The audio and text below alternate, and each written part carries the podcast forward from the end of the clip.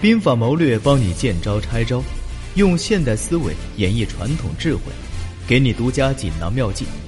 这里是恋爱成长学会，这里是爱情三十六计，我是霸道总裁，我等你。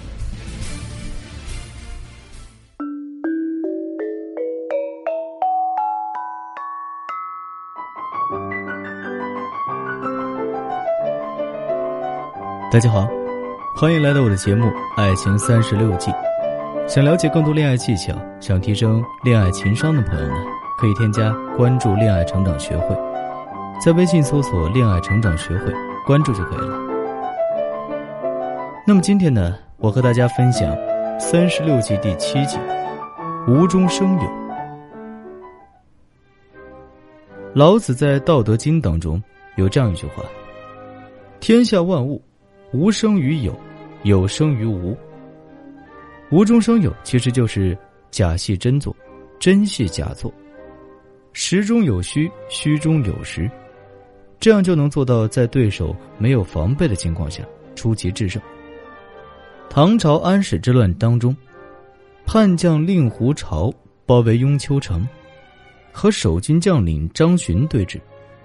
张巡准备了一千多个草人，替他们换上黑衣。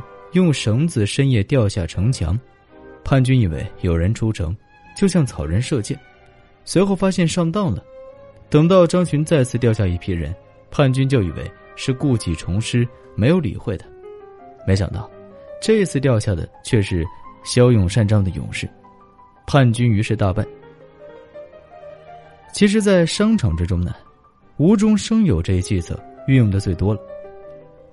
我们看过很多经典的广告案例，都是讲好一个虚构的故事，从无到有，吸引广大用户的注意力，并将这种注意力转向购买，进而获得巨大的商业成功。在一九七六年的宝岛台湾，报纸上出现了一则广告，画面上是一只手和几只羊，线条很简洁。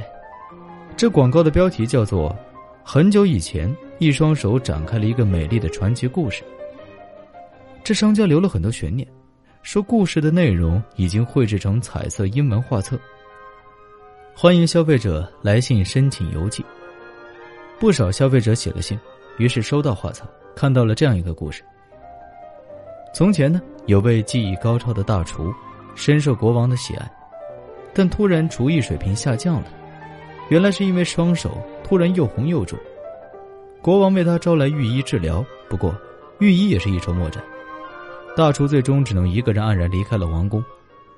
后来，大厨一路流浪到了森林，他开始帮一位老人牧羊，经常用手抚摸羊毛，帮助老人剪羊毛。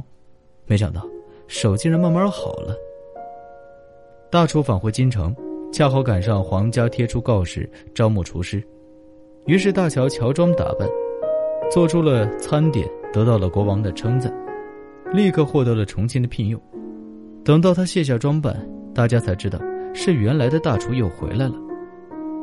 国王得知大厨之所以康复，居然是因为放牧绵羊、整理羊毛，就根据这个线索，让科学家们细细研究。结果，科学家从羊毛中提炼出了一种自然的油脂，国王将它命名为蓝利。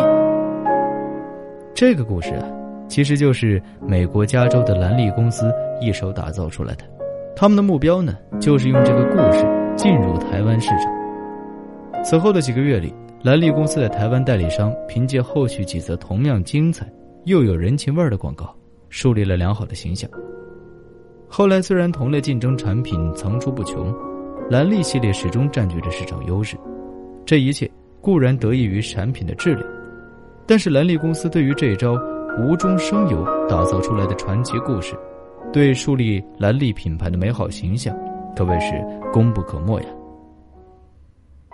说起来呢，真真假假，相运相生的无中生有之计，应该是女生最常运用的。比如女孩子明明想表达自己很在乎你，可她不会直说，却总是动不动就吃醋挑刺儿。聪明的男人便可以在这样的无中生有中看出女孩的心思。那么在爱情当中，无中生有应该怎么应用呢？我和大家讲一讲小田的故事吧。小田和她丈夫小唐在一年前离婚了，可是离婚后又感觉放不下对方，所以才找到我们恋爱成长学会。他说不管怎么样，他都要和小唐复婚。后来我们细细询问了他们离婚的细节，引导小田和我们一起探讨分析。小田终于发现，原来是自己太作闯的祸。小田和前夫小唐是大学同学，两个人经历了美好的大学时光，一毕业就结婚了，感情还是相当的深厚的。婚后一年，小田生下了儿子，便从此每天在家里专心带孩子，而小唐的事业发展的顺风顺水，很快成了外贸公司的高管。这样的小家庭啊，按说感情、经济以及美满度都是很高的，但偏偏小田觉得不满足了。因为小唐的职位越来越高，应酬越来越多，回家的时间越来越少，而且小田觉得丈夫不再那么在乎自己了，就天天和丈夫闹，说：“你是不是在外边有女人了？是不是有人哄着你，你就不在乎我了？”这开始的时候呢，小唐还耐心的对小田解释，又是买礼物，又是吃浪漫晚餐，可后来呢，小田不断的加码，让小唐忍无可忍。有一次，小唐周末要加班，小田却说他陪儿子去游乐园，结果这样的小事儿，两人争论起来。小田就说了：“谁知道你是不是去加班啊？不知道要是陪哪个女人出去风流呢？”小唐这次气急了，说：“对，就是这样，你爱怎么样就怎么样吧。”说着转身就要走，小田上去抢下小唐的包，扔在地上，大叫着：“这日子不过了，离婚！”小唐气得青筋暴起，说：“离就离，这样的日子我早就不想过了。”说完呢，就摔门走出去了。这原本也不是什么大事儿，没成想两个人都在气头上，谁也不肯低头，果然就硬生生的这么把婚离了。小田这也算是在婚姻中有点作过了头，结果就闹翻了，实在是伤人伤己。如今，小田后悔不已，想挽回这段感情，就问道：“我现在该怎么办呢？他都完全不理会我了，每次来看儿子都趁我不在，或者当我是透明人。我想追回他都没机会啊。”我们就给他支了一招：没机会，那就要制造机会。回到家之后呢，小田就给小唐打电话说：“儿子想你了，你来看看他好吗？”小唐想了一想，说：“正好，我妈也想孙子了。过两天我带她回老家去过周末吧，看看奶奶。你也挺忙的，刚好周末一个人休息休息。”小田放下电话发愁了，明白小唐还是不想和自己接触，于是呢，他跟儿子说道：“你想天天见到爸爸吗？”儿子奶声奶气的说：“想。”小田就教儿子。待会儿在妈妈给奶奶打电话的时候，要跟奶奶说想要去看奶奶。儿子毫不犹豫的答应了。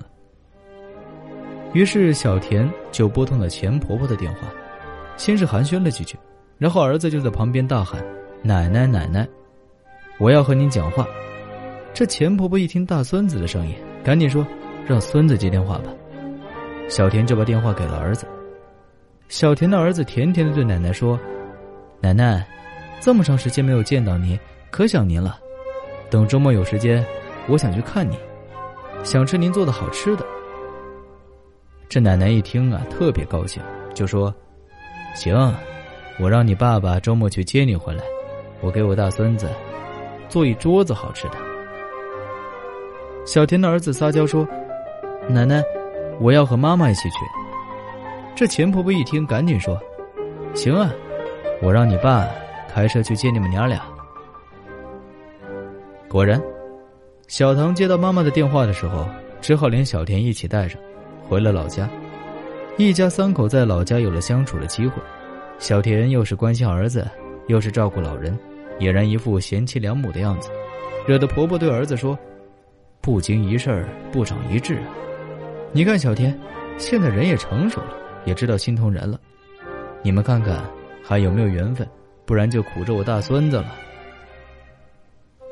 小唐有些迟疑，看着在厨房洗碗的小田，总算是先开了口。两个人关系好歹是开始破冰了，慢慢有了缓和。小田这次回家的无中生有，给这场晚会开了个好头。亲情牌是个契机，小田给小唐打电话说儿子想他了，看儿子是假，三口之家要相处才是真的。让儿子帮忙说想见奶奶，再由奶奶出面撮合，这当中虚中有实，才是虚实结合的最高境界。